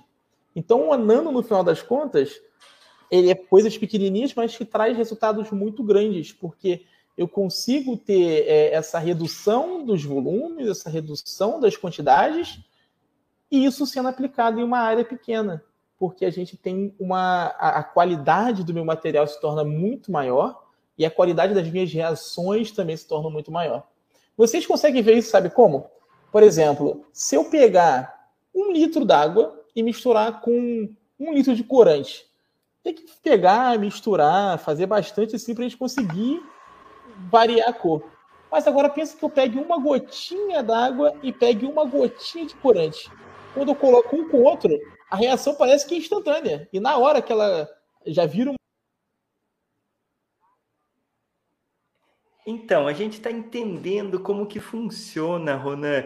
É, essa, essa questão da difusão né, da, de, de uma anelina ou alguma, um corante na água, como que isso se dá, né? E eu fiquei pensando agora, como que estudar isso em nanopartículas, com mi, é, microgotas, né, de, de, corantes? Como seria isso, Rodan? Então, aí é, então, quando a gente tem, por exemplo, uma microgota, né, quando a gente bota uma gotinha, a reação já é instantânea. Agora pensa assim, igual o professor falou agora. E se a gente diminuir muito, se a gente estivesse lá na escala de nano, essa interação seria extremamente maior. E é o que acontece na natureza. Quando é a gente está na escala. Da derivada. Ronan, é, é o limite. É o, é, você vai trabalhar, trabalhar, trabalhar e, e vai. Meu Deus do céu, muito interessante isso. Você sabe que uma das pesquisas mais fortes que o Einstein fez por mais tempo era estudar exatamente essa pergunta: o que aconteceria é, da difusão né, é, de corantes e outras substâncias, né? E qual é a, a, qual é o padrão que isso segue, né, Rodan? Eu fico pensando aqui, eu acho que dá uma pesquisa bonita. Dá uma pesquisa bonita. E é algo que a gente, assim, a gente vê algumas aplicações, mas muitas coisas a gente não tem respostas. Porque a gente sabe que conforme a gente vai diminuindo essa área, né, a gente aumenta muito a, a interação da, da, dos dois materiais de uma forma muito mais instantânea, mas tem coisas que a gente ainda não tem algumas explicações. Tem, chega alguns pontos que, quando você vai diminuindo ainda cada vez mais a escala, você começa a ter outros efeitos, né, que são os efeitos relativísticos, é, que também é, como o professor citou Einstein, né, é, foi a teoria da relatividade, foi uma teoria, é uma teoria que hoje em dia a gente tem a comprovação e que é algo assim altera muito a, aquele conceito que a gente tem real das coisas, entendeu? E a gente começa começar a ver é, é, fenômenos quânticos em cima disso. Então, diminuindo tanto assim a escala, a gente tem muitas coisas especiais que acontecem e por isso que a gente tem resultados que são extremamente exuberantes quando comparados a resultados que a gente teria somente em escala macro, né? Escala grande, assim, tipo, por exemplo, é, litros, é, quilos. Então, tipo, quando a gente diminui, a gente tem resultados muito grandes em cima disso.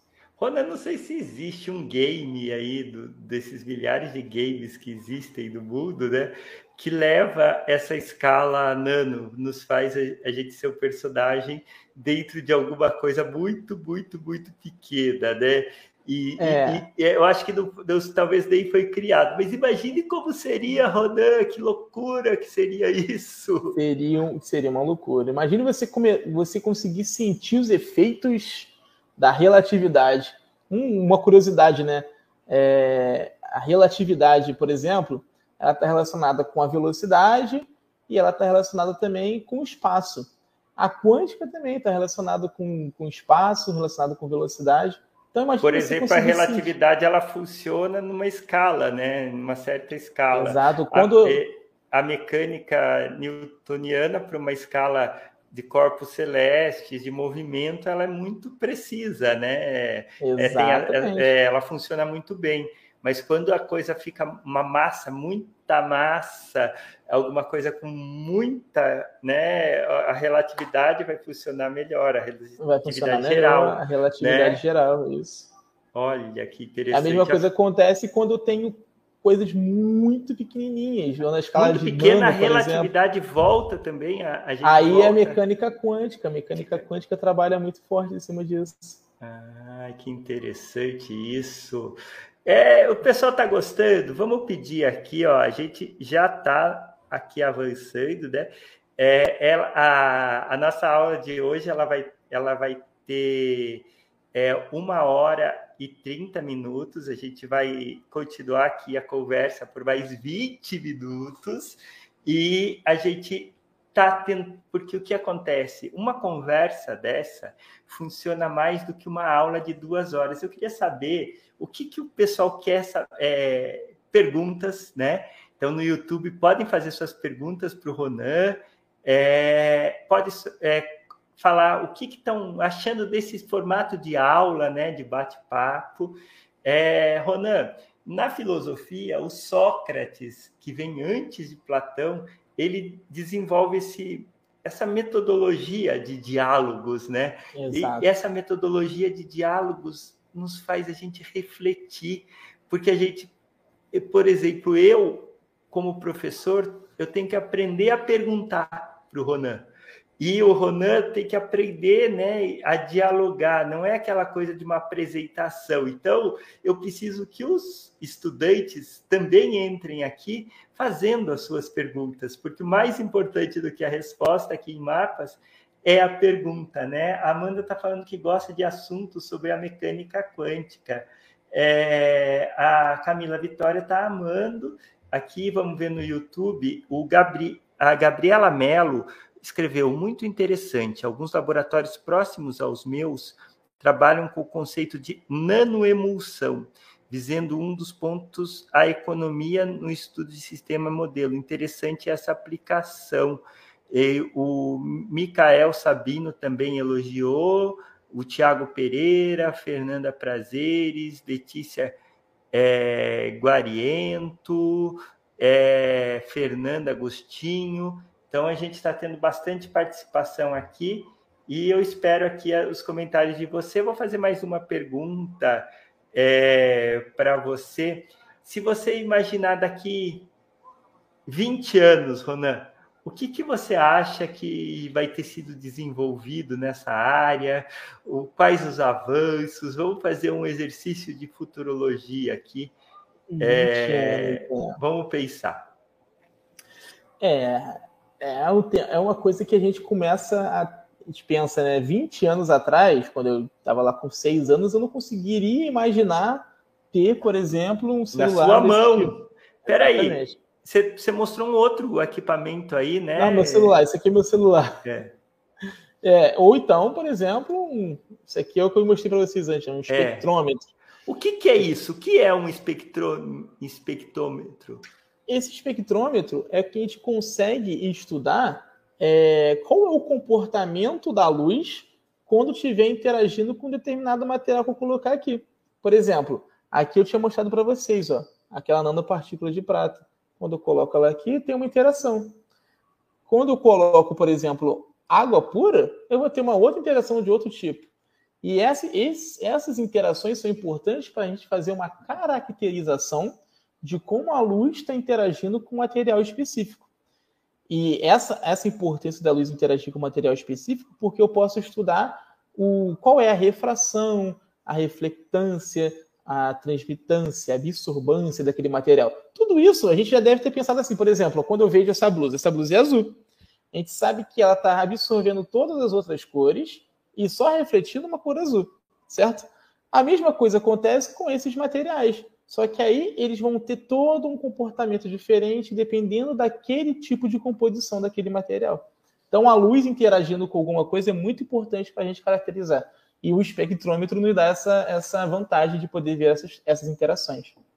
E a gente consegue também entender se, por exemplo, tem alguma coisa ligada com vida, por exemplo, se eu fosse para Marte, tivesse um espectrômetro, espectrômetro. desse, eu conseguiria saber muita coisa sobre Marte? Poderia. Por poderia. exemplo, o que, por exemplo? Vamos pensar. Por exemplo, ó, a gente pode estudar um material que tem aqui na Terra específico. Assim. Vamos ah. supor que a gente conheça todos os materiais que tem na Terra. Todos eles interagindo com a luz, ele vai dar uma informação específica daquele material. Dentro de um comprimento de onda, né? Comprimento de onda é como a luz se divide. Por exemplo, a luz, ela a, no espectro eletromagnético, né, tem a parte visível, tem a parte não visível. O infravermelho a gente não consegue ver, por exemplo. Mas a gente consegue ver, por exemplo, luzes, a, a, cor visível, né, que é o azul, é, violeta, amarelo, tudo aquilo a gente consegue ver. Ultravioleta já não vê. Então, tudo tem um espectro ali de cores, né, de, e não só de cores, mas de ondas. Aí agora a pergunta é, é, se a gente sabe tudo que tem aqui na Terra e a gente chega lá em Marte e pega um material que não corresponde a nenhum daqueles dados que a gente tinha feito na Terra. Então a gente vai descobrir um material novo. A gente vai estar descobrindo um novo componente, talvez, a gente vai estar descobrindo alguma coisa a qual a gente não tinha conhecimento mais. Então a gente pode obter várias informações assim, utilizando, por exemplo, um espectrômetro. Poxa, é muito rico. Por exemplo, se a gente vai para um vulcão também e vai fazer é, uma pesquisa né, em geologia, né, que você foi do PSMT, tem todas essas áreas, é saber os materiais, entender o que está acontecendo, é, é muito rico. E esse é portátil? Esse dá para levar de um lugar para o outro? Esse dá, esse eu posso levar para vários lugares. Eu posso usar aqui no meu computador. Eu, nas próximas aulas, seria uma, uma coisa que. Ah, talvez... eu estou planejando, de repente. É, é, eu estou é, planejando. Isso aqui funcionando a gente vocês. tem uma aula junto aí, eu, nós dois juntos no seu laboratório. Acho Vai ser legal. Vamos ver se o pessoal, se o pessoal curtir lá, se eu tiver mais 10 curtidas aqui no. no, no a, gente, a gente organiza aqui do YouTube. A gente já está aqui no YouTube com 55 pessoas no YouTube. Nós tivemos 21 likes. Se a gente chegar a 50 likes do YouTube hoje, nós vamos ter, dar uma aula juntos aí do laboratório, Rodan, tá bom? Show, perfeito, perfeito, marcado. E aí eu posso mostrar para vocês o funcionamento do espectrômetro, ele fazendo, medi ele fazendo medições de diversos materiais que tiverem presente na, na, eu posso colocar. A gente pode misturar o que a gente quiser, a gente pode medir o que a gente quiser dentro Ronan, do, do eu tô lembrando daquela aula, eu falei de Bart porque eu tô lembrando de uma conversa daquele Maria Irene que a gente teve do, do NCE aula, que era uma turma grande também que você estava participando, e a gente estava falando de espectro. Eu tinha dificuldade, espectrômetro, espectrômetro, é, espectrômetro é, a gente estava falando sobre isso e o que, que, podia medir. Você falou, daí teve um outro aluno, um outro estudante que era ligado com viagens espaciais. Ele gostava de falando, ah, vamos criar o, o sistema, né? Tudo que vocês falaram hoje está em parte daquele daquele veículo, né? Que está lá com toda essa tecnologia. É muito incrível, né? Que vocês é muito, têm essa é capacidade. Legal, 2000 e, deve ser 15, 16, por aí. É, a gente já falava desse assunto, né? E dessas coisas que a gente está falando. Daí você falou do laboratório que você iria pesquisar isso. E hoje você está pesquisando, né? Isso é incrível, pessoal. Olha que coisa interessante. Eu quero escutar a Camila a Camila Vitória acabou de falar aqui, e eu vou ver a mesma coisa com a Camila. Ela falou: recentemente viu uma iniciação científica abrindo vagas. É, a pesquisa era algo relacionado a nanopartículas, não lembro bem o tema. É, mas tive uma vontade de concorrer à vaga, mas não estou com tempo para fazer isso agora. Ronan, dá umas dicas para ela, porque eu quero ver a Camila vim dar uma aula assim, igual o, Ronan, que tinha a vontade e agora virou realidade. Não é incrível isso? Ronan, eu tô, sabe, passou um filme na minha cabeça. É. E ó, uma dica para Camila e para todos que estão na ideia, né, da área, se você tem interesse naquela área, se você quer correr atrás de fazer uma pesquisa em cima de uma coisa, você vai fazer. Tudo bem, eu sei que a gente vive no mundo, que a gente sempre está ocupado, não tem um tempo ali, mas vai chegar um momento que você vai liberar um tempo e que você vai fazer aquilo ali. Então é só continuar na, na mesma meta de que e, e, o, e, o, nosso Brasil precisa de cientistas. Nosso Brasil precisa da pesquisa, pesquisa do precisa do pessoal ali correndo atrás da ciência, certo?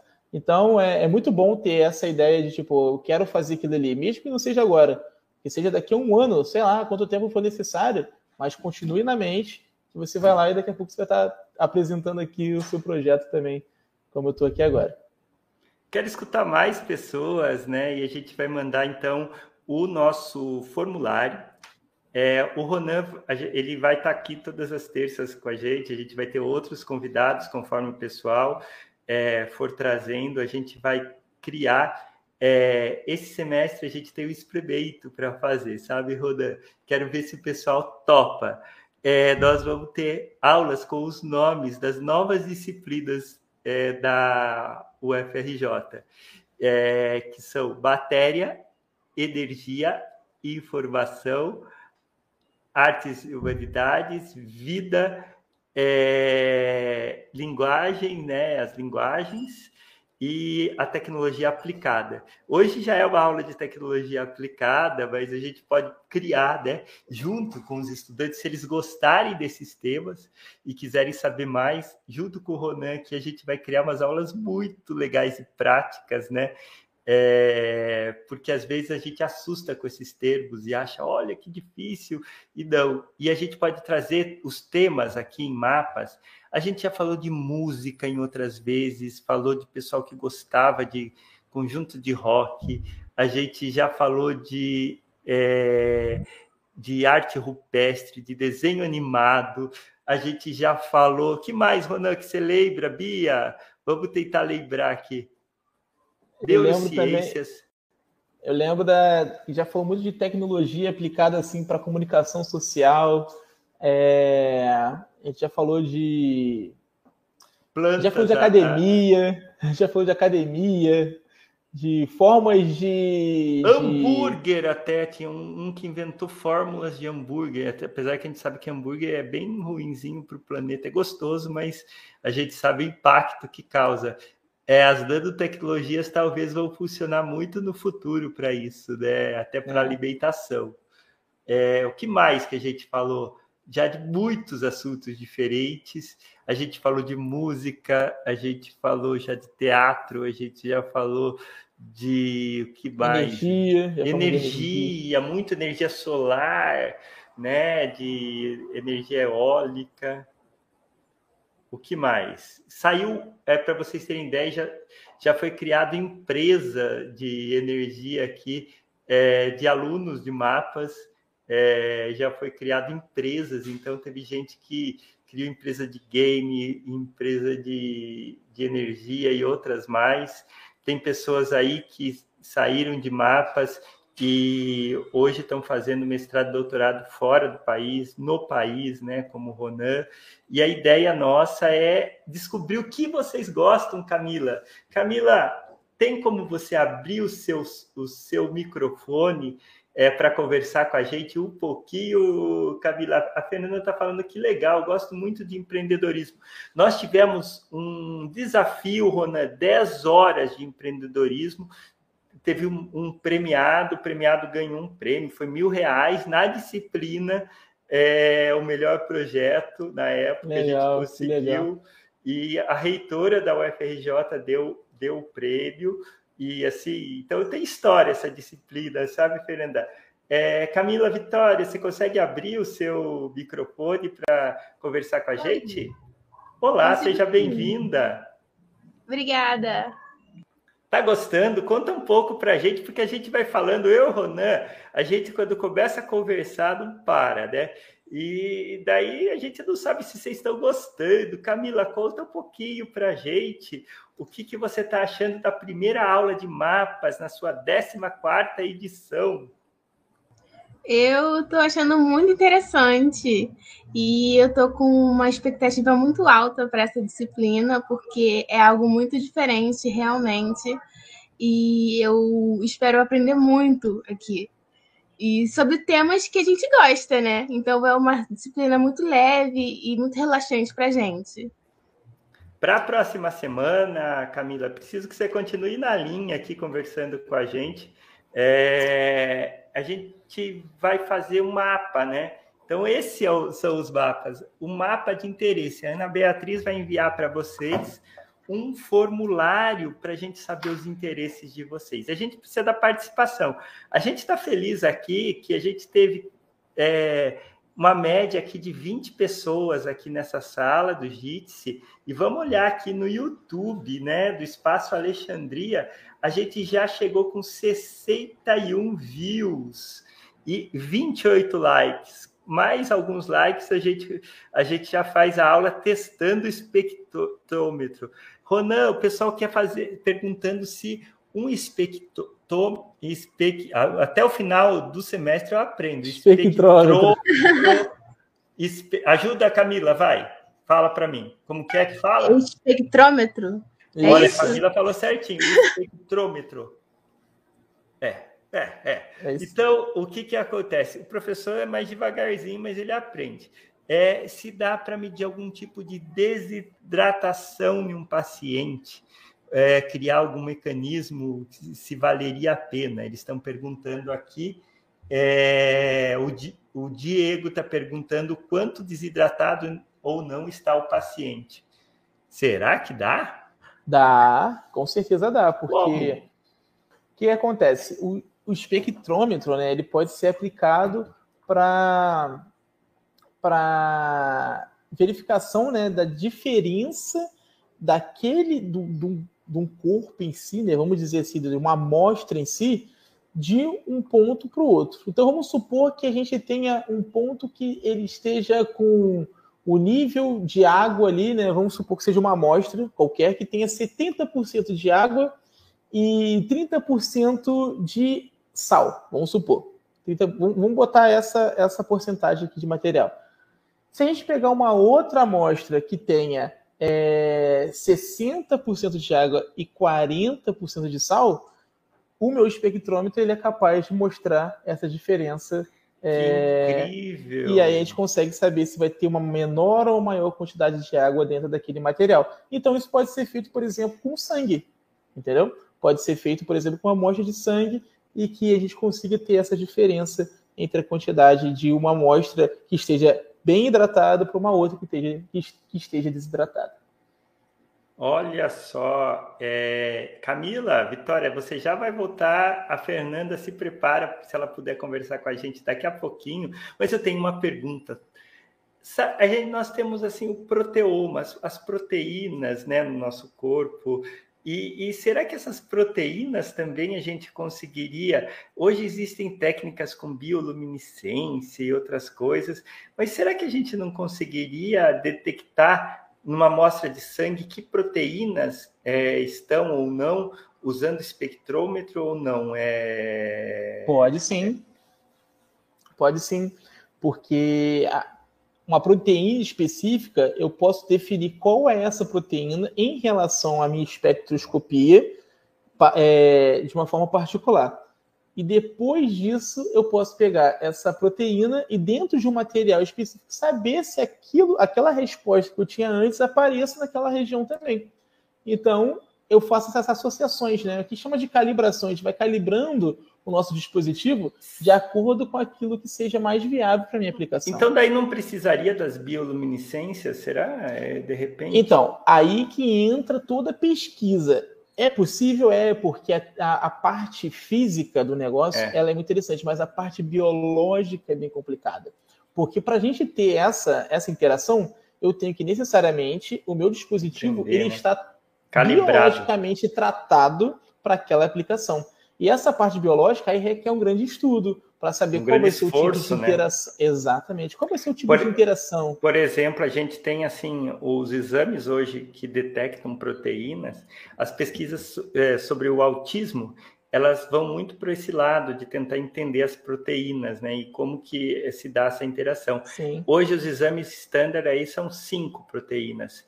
Nós estamos com um trabalho com uma startup que nós vamos trazer aqui para falar com vocês e falar com o Ronan e visitar. Então, a gente vai colocar um laboratório da UF com um laboratório da UFRJ juntos.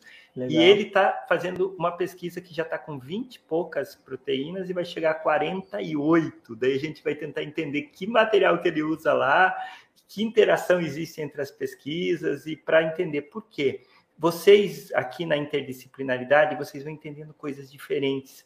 E o profissional que falta para o futuro é esse, igual o Ronan, que conecta coisas diferentes, que entende um pouquinho de física, que é bastante, um pouquinho de química, gosta do empreendedorismo até, que eu sei que o Ronan gosta, gosta de áreas diferentes e pode ele pode fazer esse tipo de pesquisa, né?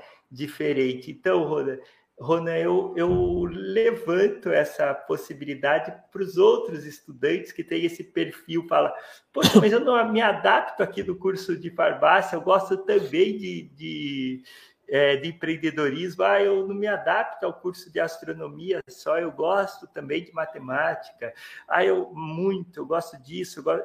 as pessoas que gostam de muitas coisas. Pessoal, vocês respondem aqui, ó, no chat, quem for, responde eu também, se você gosta de muitos assuntos diferentes, tá? Aí do, do YouTube, do chat do YouTube, responde para a gente saber se a gente está com bastante gente com esse perfil. Rodan, você tem esse perfil de gostar de muitas áreas diferentes? Eu gosto, tanto é que eu comecei numa coisa, fui para outra e estou totalmente numa outra, totalmente diferente, e eu gosto de juntar tudo isso e no final das contas, ainda tem muita coisa que eu gosto também. Ó. Eu sou muito voltado também para a parte de, de. Sou muito voltado para a parte da música também. Eu gosto de música. Eu gosto muito também de games. Eu... Então, tem muitas áreas aqui que pode juntar. que eu... eu gosto muito de esporte, muito também. Então, tem muitas áreas aqui diferentes. Rona, dá para rolar aqui já o eu também, né? O pessoal, bastante gente aqui. Vamos ver bastante no YouTube. É, é, no YouTube ainda ele está um pouquinho atrasado. Daqui a pouco o pessoal escreve eu também lá no YouTube. Legal. Nós estamos tendo uma resposta, né? São 83 estudantes, somando. Deixa eu só ver quantas pessoas passaram por aqui, né? A Ana é... Beatriz falou que está na hora de fazer um nano game, ó. Oh, o Nano Game ia ser muito incrível. Pode, é, eu leio, vou contar aqui ao vivo da minha experiência do ano de que foi de 2010 ou 2010 ou 2009 na Unicamp, um ruivo da como chama? É, que fez o Minecraft, ele veio para o Brasil numa, num evento e ele contou como que ele fez o algoritmo, né, junto com outras pessoas, e eu apresentei um trabalho do meu filho de quatro anos, o Guilherme, que hoje está na nanotecnologia aí, estudando lá da USP, fazendo curso de ciências, né, de, é um curso para cientista que eles têm lá e ele está fazendo, ele mudou da física, faltava um semestre para Ana, ainda dá tempo de você mudar. O Guilherme estava no último semestre, o meu filho, é, e mudou de curso da, da, é, da, da USP, né? E foi para o curso de biológicas, né? Porque ele falou: olha, de física já vi bastante, agora quero, quero ver isso. E o que ele gosta mesmo é de game, Rodan. Quem sabe aí sai uma startup como saiu, né? É, naquela época a gente eu já imaginava que ia ser um sucesso e meu filho falou, ele falou, olha, daqui eu quero daqui, falou para ele, eu quero daqui 20 anos estar tá jogando o Minecraft, né? E hoje mais ou menos um falta um, mais ou menos isso, ele ele ele ele continua jogando. E é incrível, se descobrir o algoritmo da nanotecnologia, né? Como, qual que é a matemática aí, né? É, o algoritmo lá é um fractal, né? Do, do Minecraft. Você pode ver que aquilo, a, a, a base é um fractal que exige muito menos poder computacional. Se a gente descobrir, Ana, da nanotecnologia, da, do mundo nano, qual é o algoritmo da natureza né, que cria isso, você pode criar um game com muito pouco poder computacional, né? muito menos que você vai precisar. E daí você vai ter um, um, game que vai bater qualquer mapa, né? Vai ter um mapa que não vai ser maior, mas vai ser mais extenso. Ronan, como que eu explico um mapa que não vai ser maior, mas vai ser mais extenso? Vai ser um mapa que não tem bordas, é um mapa que vai crescendo e vai aprendendo. Pode ser também esse mapa aí poderia ser um mapa que aprendesse, né? Conforme a pessoa chega no limite dele, ele aprendesse que teria que ser maior que aquilo ali e por aí fosse aumentando cada vez mais. Alguma ah, inteligência é... artificial ali dentro que fizesse esse tipo de, de tarefa.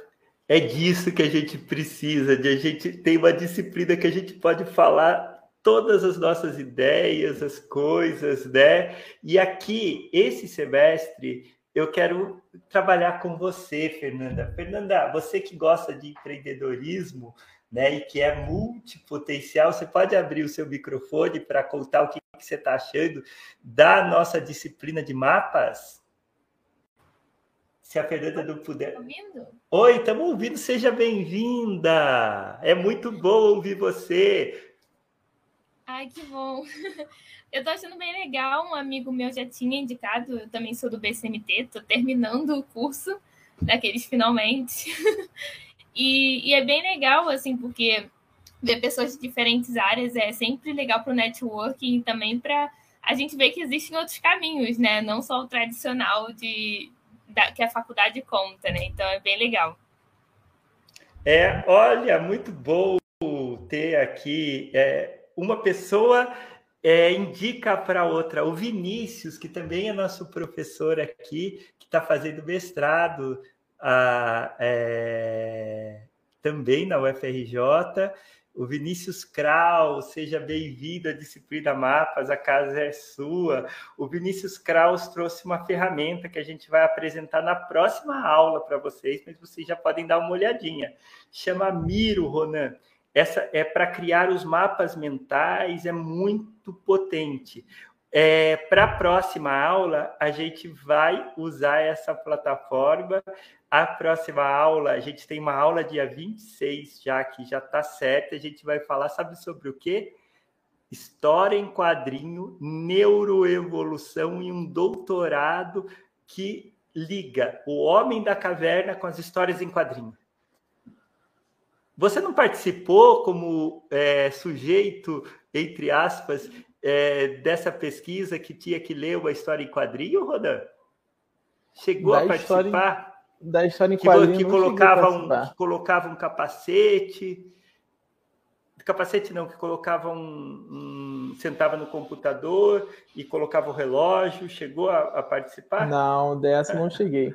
Não dessa. Então, essa foi uma pesquisa muito legal. A gente fez um experimento, né, para entender como que a gente lê história em quadrinhos. Então, dentro de mapa já teve já teve um mestrado com óculos virtual, já teve um doutorado dentro de mapas, que ele vai vir dar uma aula para a gente. Semana que vem, a gente vai dar uma aula a pedidos. Vocês podem escrever o que, que vocês querem para a aula que vem aqui e depois a gente vai fazer um mapa para as outras aulas, né? É, pode escrever já aqui, ó. Ó, o Miro. O Miro, a gente pode ir para o Miro. Eu vou. Ah, comece. O, o Miro, vocês podem clicar e conhecer. Já está aqui, ó. Eu vou falar aqui, miro.com. Pode, a Ana Beatriz vai passar orientações para vocês. Não, é só para irem criando uma conta e de preferência com o e-mail da FRJ, que aí vocês também podem usar para é, casos mais pessoais que não tem limite de mapa. Então você pode usar para fazer mapas mentais para outras matérias, esse tipo de coisa. Então, quando forem criar, usem o e-mail institucional né, da FRJ É, é serve, é muito... serve qualquer e-mail, arroba, é, alguma coisa, arroba, FRJ, esse tipo de coisa. É, qualquer... é dcc.frj.br, é, serve? Física.frj, ou o próprio UFRJ também. Ou arroba José Otávio, arroba ufrj.br, funciona também. E aquele que, que ele antigo que eles remandavam só, né? Que era um e-mail aí que servia para bastante coisa. Pessoal, é, eu acho que a gente descobriu alguma coisa, Ana, que os mapas não são mapas bem de, de, de fazer mapa de país, de estado, de cidade. Ronan também achou que era isso no começo, não achou, Ronan? É, no começo a gente começa a imaginar só mapas assim, voltado para essas coisas. Depois a gente vê o mundo amplo que ele carrega aí. Ah, então quem imaginou que era assim dá uma segunda chance para gente, não desiste da disciplina, porque sempre tem várias pessoas que vêm pelo nome, né? Se você gosta de mapa, eu acho que você vai gostar dessa disciplina também. E às vezes a gente vê mapa. Por exemplo, essa disciplina, a Ana está participando de um concurso aí, um concurso para salvar as florestas, né? E a Ana vai poder contar isso para vocês. A gente tem que criar mapas das florestas, né? Então, tem bastante coisa que dá para fazer. Ah, o Elton imaginou que fosse. E, então, Elton, dá uma segunda chance para a gente? Se... é... Elton, você quer abrir o microfone aqui para falar com a gente? Para a gente poder ter essa interação. É muito importante essa interação, porque essa forma aqui híbrida, a gente aprendeu durante o combate à pandemia e descobriu que isso é muito potente eu trouxe a minha mãe para dar uma aula, porque ela trabalha dessa forma desde o ano 2000, dando aulas à distância para ortodontistas, dentistas que fazem aparelho de dente, assim, de... É, e ela, ela tem alunos em quase todos os estados do Brasil, e ela acredita nisso. Eu aprendi, Rona, com ela, que é o poder dessa plataforma. Só para contar para vocês, para finalizar a aula, daí eu vou passar para o Ronan falar e abrir para quem quiser falar. Para mim, é muito mais seguro, é, como uma pessoa do espectro autista, eu, eu vou explicar para vocês. O autista, ele tem algumas dificuldades sensoriais. Quem sabe no futuro com a nanotecnologia vai se descobrir formas de cuidar dessas, desses probleminhas que a gente tem sensoriais, dificuldades. Eu, quando eu ia dar aula, eu voltava, eu tinha um estresse tão grande que eu tinha que deitar ou chegava a ter crise toda vez que eu tinha um contato com muitas pessoas. Eu sempre gostei, o Ronan sabe, eu gosto de dar aula, mas é muito difícil. Essa aula, para mim, é muito melhor nesse ponto. Vou tentar que a gente crie o híbrido e que eu chegue a, a ter uma aula que eu conheça vocês, que a gente se encontre. A gente está trabalhando isso, a gente vai ver se isso é necessário. Já está muito longa a aula para uma aula virtual. Vai, vai chegar duas horas de aula, que é um exagero para uma aula é, de forma é, virtual, né? Porque a gente passa em 20 minutos, a gente passa o, a mensagem. A gente já explicou o que, que é são as vacinas, a gente já explicou é, o que, que é nano, o que, que é o mundo nano, né? É o que é o mundo micro, o que é o mundo Armstrong. Pessoal, olha quantas coisas a gente aprendeu hoje.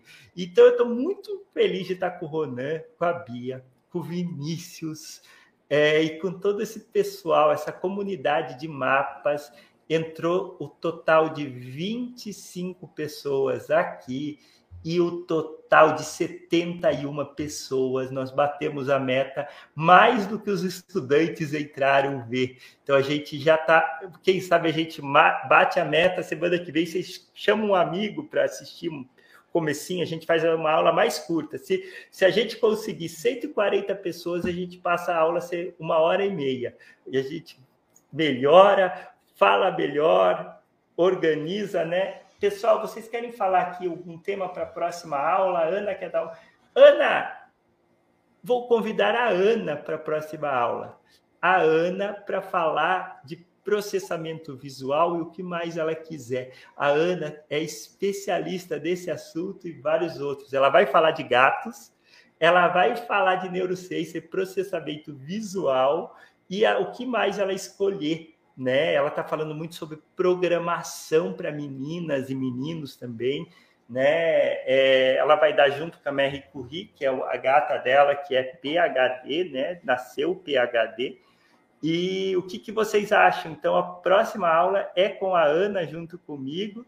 Dessa forma, a gente hoje teve nanopartícula de prata. Quem sabe aí ele consegue achar uma outra nanopartícula para a próxima aula. Do que, que você vai trazer? Vamos ver o, que nanopartícula.